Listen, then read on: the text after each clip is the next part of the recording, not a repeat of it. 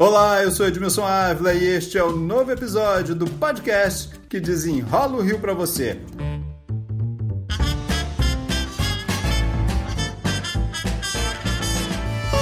O metrô do Rio perto do colapso, gente. Atualmente transporta apenas 40% da capacidade, o que não é suficiente para pagar as despesas de funcionamento. O problema nos transportes vem se arrastando desde o início da pandemia. Atinge metrô, barcas, trem, ônibus e VLT. Mas no metrô, a recuperação de passageiros tem sido lenta e os custos são altos.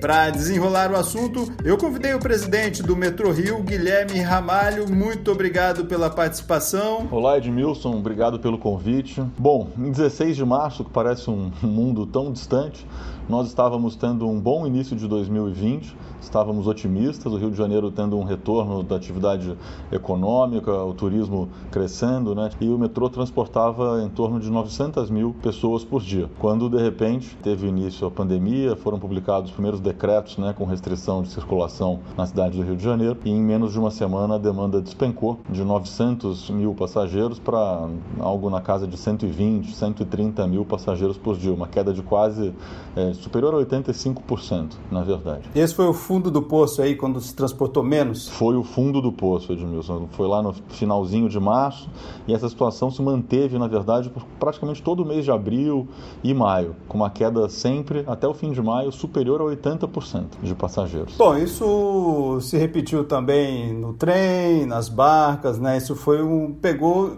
o, o, setor de transporte, né? E como foi a recuperação do metrô? É, infelizmente a recuperação ainda está sendo, né? Está sendo muito lenta. Acho que todo o setor de transporte coletivo foi muito afetado pela pandemia. O principal motivo de deslocamento é o deslocamento relacionado ao emprego. E aí cada um dos modais sendo afetado de acordo com, com sua característica. O metrô acabou sendo muito afetado, né? Por essa característica de deslocamento casa-trabalho. Nós, como eu falei, tivemos até o fim de maio mais de 80% de queda. Desde então temos tido uma retomada da demanda lenta, pouquinho por semana. Hoje nós estamos com 60% de queda, seis meses depois do início da pandemia. Isso para dar um pouco da dimensão em valores econômicos, significa uma perda de mais de 100 milhões de passageiros nestes seis meses, uma perda de receita na casa de 400 e poucos milhões de reais, um prejuízo operacional, sem considerar investimentos, tributos, financiamentos, só a operação, prejuízo na casa de 240 milhões de reais. É sem dúvida essa a maior crise pela qual o metrô já passou, uma crise impensável para fins de, de transporte público e muito dura para um serviço que, por ser essencial e por ser regulado, né, as condições de operação, preço, estão todas definidas no contrato de concessão, a gente acaba tendo muito pouca margem de ajuste. Então o prejuízo é grande. A gente manteve a operação o tempo inteiro, desde o começo da pandemia, até porque transportamos trabalhadores essenciais, incorporamos novos hábitos e práticas né, de higienização e sanitização e a demanda e a crise durou muito muito mais do que a gente imaginava. Então temos hoje já esses seis meses mais de 400 milhões e uma incerteza muito grande com relação ao futuro. Não se sabe quando vai voltar. Hoje os passageiros não pagam as contas? Não, não. Hoje a empresa está muito longe de pagar as suas contas. Temos um prejuízo mensal relevante, ainda na casa de 15, 20 milhões de reais. A própria agência reguladora, a AGTRANSP, apurou que o mínimo que nós teríamos que transportar para pagar as contas operacionais, né, salários, energia, manutenção,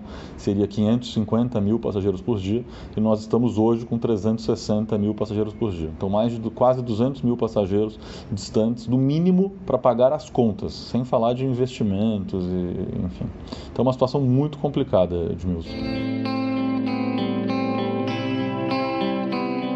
Bom, a gente teve lá um projeto de lei no Congresso, foi aprovado, que era um socorro para o país todo, né, para atender em todos os tipos de transportes. Isso foi aprovado, mas não andou. Esse dinheiro ainda é um pouco da solução para vocês? Acho que sim.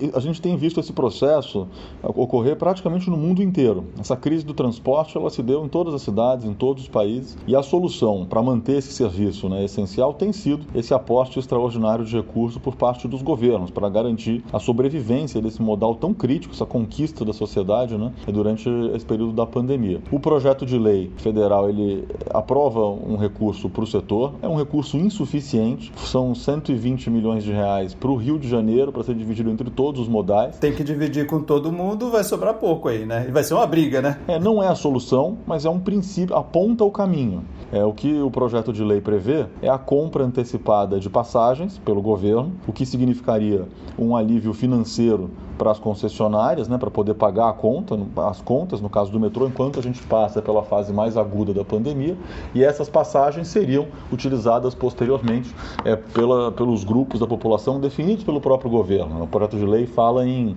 é, participantes de programas sociais, enfim, uma operação transparente que garantiria a viabilidade do sistema e beneficiaria as parcelas mais necessitadas da população. Nós acreditamos que esse é o caminho, porque nós temos que ter uma solução rápida e num volume adequado. Agora, como você falou, infelizmente o projeto foi aprovado na Câmara e ainda está em discussão no Senado com uma tramitação lenta. É fundamental que ganhemos velocidade nos próximos dias. Precisa ser aprovado no Senado, precisa ser sancionado. Aqui já se fala que vai para a Assembleia Legislativa. Isso pode demorar muito e pode não dar tempo? É uma preocupação. Nós temos mantido um diálogo constante muito próximo junto ao governo desde o princípio da pandemia. O governo estadual, que criou no mês passado um comitê intersetorial específico para discutir os transportes, tem plena consciência e conhecimento da gravidade da situação, assim como os nossos deputados, representantes é, na Alerj. Então, acredito que todos saibam da necessidade de velocidade para que a solução chegue em tempo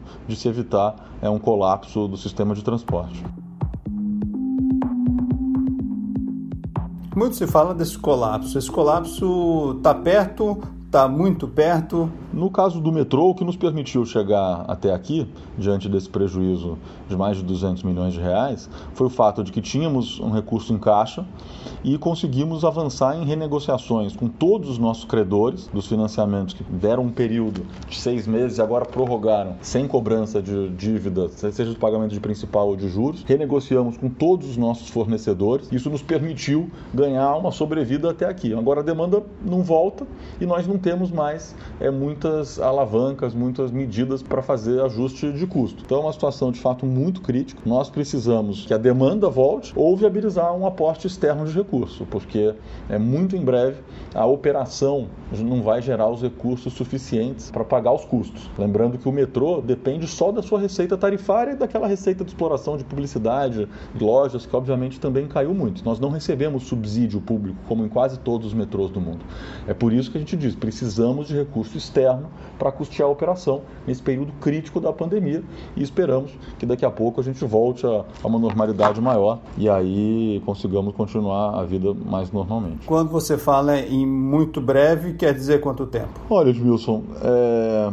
o nosso caixa está terminando provavelmente nos próximos 30, 45 dias eu não, tenho mais condição. Nós conseguimos fazer essas negociações nas últimas duas semanas, dar uma sobrevida de mais um, dois meses. E aí, assim, como a gente fala em colapso, óbvio, nós, está fazendo de tudo. A gente não quer paralisar a operação, sabemos que a cidade precisa disso, mas não vamos ter recurso, daqui a pouco não vamos ter condição de pagar os nossos compromissos. E aí, aos poucos, a situação, obviamente, vai sair de controle. Lembrando que não tem como manter uma operação operação metroviária é sem é todos os padrões de segurança, sem fazer manutenção adequada. É, eu acredito, tenho que manter o otimismo é, diante né, dessa percepção clara das informações. A Getransp já apurou esse prejuízo, o governo criou o grupo de trabalho, criou o comitê, tem projeto de lei em discussão.